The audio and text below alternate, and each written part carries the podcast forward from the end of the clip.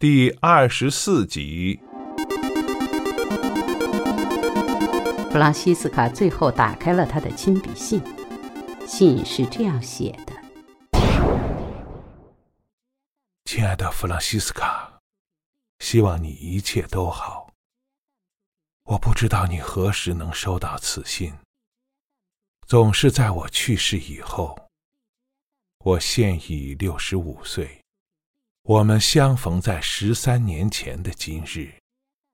当我进入你的小巷问路之时，我把宝压在这个包裹不会扰乱你的生活上。我实在无法忍受让这些相机躺在相机店的二手或橱窗里，或是转入陌生人之手。等他们到你手里时，已是相当破旧了。可是我没有别人可以留交，只好寄给你，让你冒风险。很抱歉。从一九六五年到一九七三年，我几乎常年在大陆上，我接受所有我谋求得到的海外派遣，只是为了抵挡给你打电话或来找你的诱惑，而事实上。只要我醒着，生活中每时每刻都存在这种诱惑。多少次我对自己说：“去他吧，我这就去伊阿华温特塞特，不惜一切代价要把弗朗西斯卡带走。”可是我记得你的话，我尊重你的感情。也许你是对的，我不知道。我只知道，在那个炎热的星期五的早晨，从你的小巷开车出来，是我一生中做过的最艰难的事。以后也绝不会再有。事实上，我怀疑是否有男人曾做过这样艰难的事。我于一九七五年离开国家地理以后的摄影生涯，就致力于拍摄我自己挑选的对象。有机会时，就在当地或者本地区找点事做，一次只外出几天。经济比较困难，不过还过得去。我总是过得去的。我的许多作品都是围绕着皮吉特海湾，我喜欢这样。似乎人老了就转向水。啊，对了，我现在有一条狗，一条金色的猎狗，我叫它大鹿。它大多时间都伴我旅行，脑袋伸到窗外，寻找好镜头。一九七二年，我在缅因州阿卡迪亚国家公园的一座峭壁上摔了下来，跌断了踝骨。项链和圆盘一起给跌断了，幸亏是落在近处，我又找到了，请一位珠宝商修复了项链。我心已蒙上了灰尘，想不出来更恰当的说法。在你之前有过几个女人，在你之后，一个也没有。我并没有要发誓要保持独身。只是不感兴趣。我有一次观察过一只加拿大大雁，它的伴侣被猎人杀死了。你知道这种大雁的伴侣是从一而终的。那雄雁成天围着池塘转，日复一日。我最后一次看见它，它正游过一片野生道。它还在寻觅。这一比喻太浅露了，不够文学味儿。可这大致就是我的感受。在雾蒙蒙的早晨，或是午后，太阳在西北方水面上跳动时，我常试图想象你在哪里，在做什么。没什么复杂的事，不外乎到你的园子里去。坐在前廊的秋千上，站在你厨房洗涤池前之类的事，我样样都记得。你的气息，你夏天一般的味道，你紧贴我身上的皮肤的手感，还有在我爱着你时，你说悄悄话的声音。罗伯特·潘华伦用过一句话：“一个似乎为上帝所遗弃的世界。”说得好，很接近我有时的感觉，但我不能总是这样生活。当这些感觉太强烈时，我就给哈里装车，与大陆共处几天。我不喜欢自怜自爱，我不是这种人。而且大多数时候，我不是这种感觉。相反，我有感激之情，因为我至少找到了你。我们本来也可能像一闪而过的两粒宇宙尘埃一样失之交臂。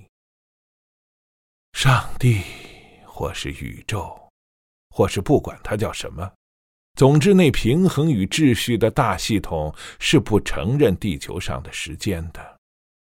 对宇宙来说，四天与四兆光年没有什么区别。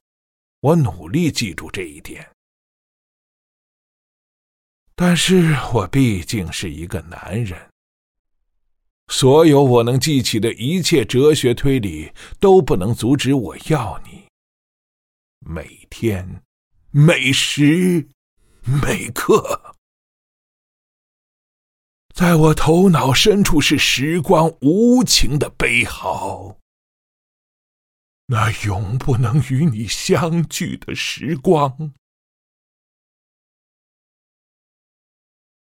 我爱你，深深的，我全身心的爱你，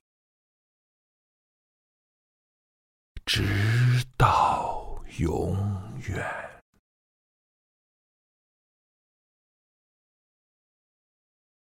最后的牛仔，罗伯特。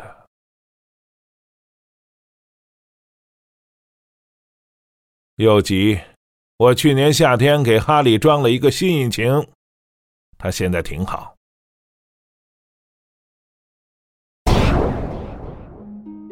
包裹是五年前收到的，翻看里面的东西已成为他每年的生日仪式。他把照相机、手镯和带圆盘的项链放在壁柜里一个特制的匣子中，匣子是当地一个木匠根据他的设计做的，胡桃木加防尘封口，里面用软垫隔开。木匠说：“这匣子真考究。”他只是笑笑。最后一道仪式是读文稿，他总是在一天结束时。在烛光下读。他从起居间拿来这份文稿，小心地把它铺在黄色塑料贴面桌上，蜡烛旁挨近烛光，点上他一年一支的骆驼牌香烟，啜一口白兰地，然后开始读。从零度空间坠落，罗伯特·金凯。对有些古老的风，我至今不解。虽然我一直是，而且似乎永远是乘着这些风卷曲的脊梁而行。我徜徉在零度空间，世界在别处另一种物体中与我平行运行。我看世界就像两手插在裤袋里，弯身向商店橱窗里张望一样。在零度空间中，常有奇异的时刻。一条漫长的长路从马格达莱纳以西蜿蜒绕过多雨的西墨西哥，变成了人行小路，然后又变成野兽踩出来的羊肠小道。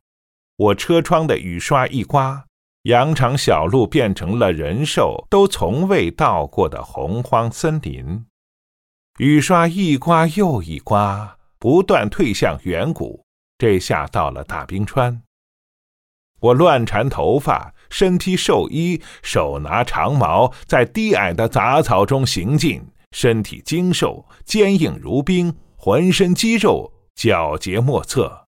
过了冰川，在逆着物种演变的过程往回走。我在深盐水中游泳，长着腮，浑身是鳞。再往后退，我就什么也看不见了，只见浮游生物之外是零这个数字。欧几里得不一定永远正确，他假定平行线一直到头都是平行的，但是非欧几里得式的存在也是可能的。两条平行线在遥远的某处相遇，那相交点正在消失，是对汇合的幻觉。但是我知道，我并非仅仅是幻觉而已，有时相汇合是可能的，一种现实洋溢到另一种现实中去。那是轻柔的相互缠绕，而不是这个充斥着准确性的世界上所惯见的那种齐整的交织。没有穿梭声，只是呵气。对了，就是这声音，也是这感觉，呵气。于是我在这世外的现实之上、之旁。之下以及周围缓缓运行，总是强壮有力，同时也不断献出我自己。而那另一个觉察到了，于是带着他自己的力量迎上来，同样把自己献给我。在这呵气之中的某个地方，有乐声飘飘，于是那奇异的盘旋上升的舞蹈开始了。完全踏着自己特有的节拍，把那个头缠乱发、手拿长矛的冰纪人炼化，缓缓的在柔和的乐声中，总是柔和。那冰纪人坠落下来，从零度空间落下来，落到他的体内。弗朗西斯卡六十七岁生日这一天结束时，雨已停止。他把牛皮纸信封放回书桌最下面的抽屉。理查德去世后，他决定把这包东西放进他银行的保险柜里。不过每年此时拿回来几天，盖上胡桃木匣子的盖子，把相机关在里面，匣子放进他卧室壁柜的架子上。下午早些时候，他曾去过罗斯曼桥。现在他走到前廊，用毛巾擦干秋千，坐在上面。这里很凉，但是他要待几分钟，每次都是这样。他走到庭院门口站着，然后走到小巷口。事隔二十二年之后，他仍然看见他在近黄昏的午后走出卡车来问路。他还能看见哈里颠簸着驶向乡间公路，然后停下。罗伯特金凯站在踏板上，回头望着小巷。